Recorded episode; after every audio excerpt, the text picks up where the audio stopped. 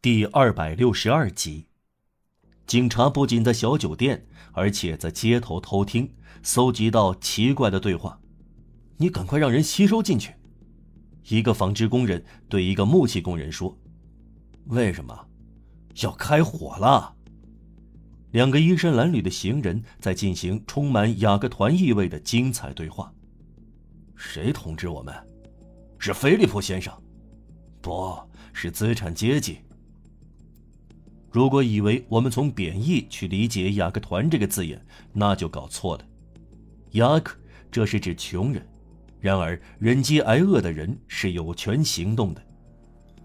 另一次，有两个人走过，只听到一个对另一个说：“我们有一个出色的攻击计划。”有四个人蹲在王位城门圆形空地的壕沟里密谈，有人只听到这句话：“会竭尽所能，不让他再在巴黎散步。”他是谁？这话咄咄逼人，晦涩难懂。就像郊区的人所说的，主要头头避免露面。据说他们常在圣厄斯塔什角附近的一家小酒店聚会商议。一个名字简化为奥格的人是蒙德图尔街裁缝互助会的首领，被看作这些头头和圣安东尼郊区之间的主要中介人。然而，这些头头总是有许多阴影笼罩着。后来有一个被告在贵族院回答审问，没有任何确凿的事实能够削弱他奇特的傲慢。你们的首领是谁？我不认识，我也认不出来。这些还只不过是看来明白，其实模糊的话，有时是空泛的话，道听途说，还有一些迹象倏然而至。一个木匠。在雷伊街建造一座楼房的工地周围钉栅栏木板时，在地上捡到一封信的碎片，上面还能看到这样几行字：“委员会必须采取措施，阻止在各分部为不同会社招募成员。”还有复言：“我们获悉，在郊区于市街五号乙一个武器商的院子里有枪，共计五千六百支，分部根本没有武器。”木匠再走几步，又捡到另一张撕碎的纸，更加有意思。于是他很激动，便把捡到的纸拿给邻居看。由于这些奇特的材料有历史价值，我们按原样复制出来。Q C D E，背出这份名单，然后您把它撕掉。入会的人一旦接受你们传达给他们的命令，也照此办理。敬礼，兄弟般的情谊。五个匪。当时暗地里知道捡到这张纸的人，后来才知道四个大写字母的含义：五人队长、百人队长、十人队长、侦察队。最后一行字母表示日期，意思是一八三二年四月十五日。每个大写字母下面登记了名字，名字后面有特别的说明，例如：Q. 巴纳雷尔，八支枪，八十三发子弹。可靠的人，C. Bobby 一支手枪，四十发子弹；D. 罗莱，一把花剑，一支手枪，一斤火药；E. 泰西埃，一把军刀，一支子弹盒，准时；泰利尔，八支枪，勇敢等等。最后，这个木匠还是在同样的工地上捡到第三张纸。上面用轻笔十分清晰地写着这份令人琢磨不透的单子：团结，布朗莎，枯树，六，巴拉，苏瓦兹，伯爵厅，可修斯克，肉店老板奥布里，J J 二，卡伊乌斯格拉舒斯，审核权，杜峰，富尔，吉伦特党垮台，德尔巴克。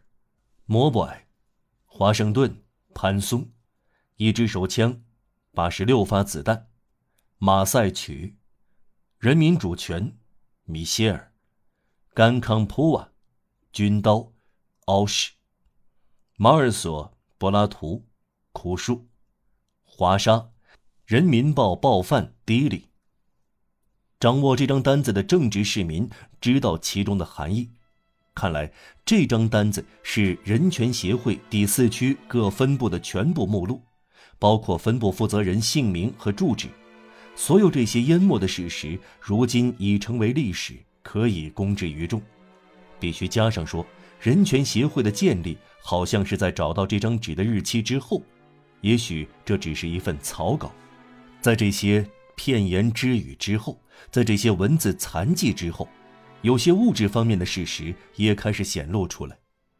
在波潘库尔街一个旧货商家里，人们从五斗柜的抽屉里搜到七张灰色的纸，全都纵向一折为四。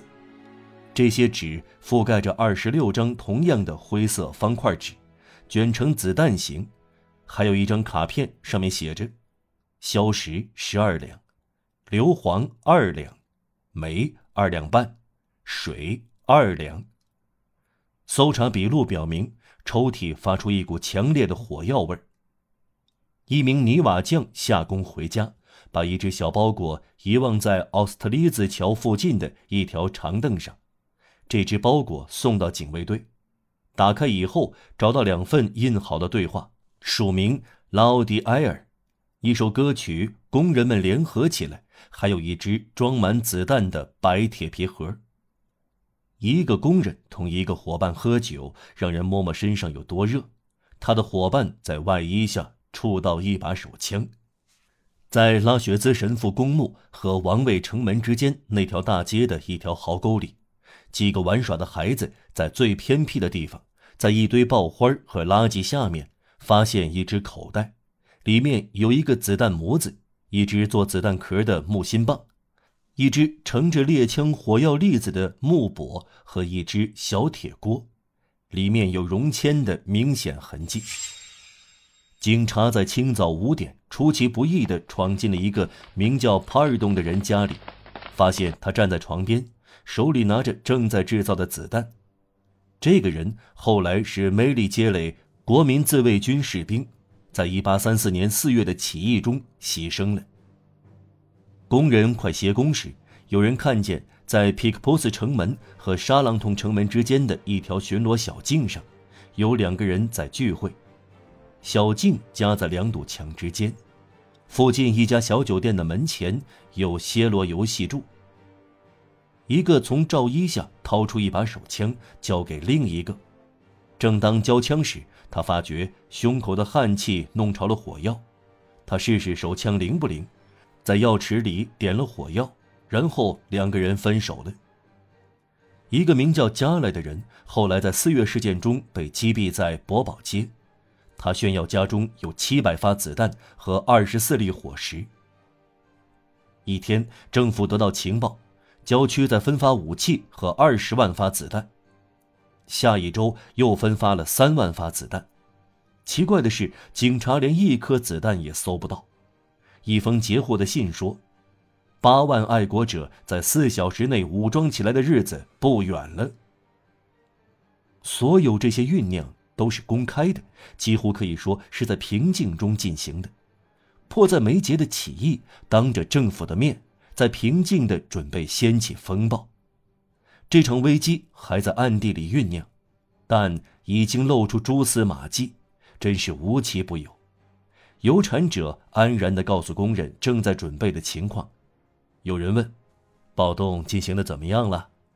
那口气好像说：“您的妻子好吗？”摩洛街一个家具商问：“那么你们什么时候起事？”另一个店老板说：“不久就要起事了，这我知道。”一个月前你们有一万五千人，眼下你们有两万五千人。他献出自己的枪，一个邻居献出自己的小手枪，他本想卖七法郎。另外，革命热情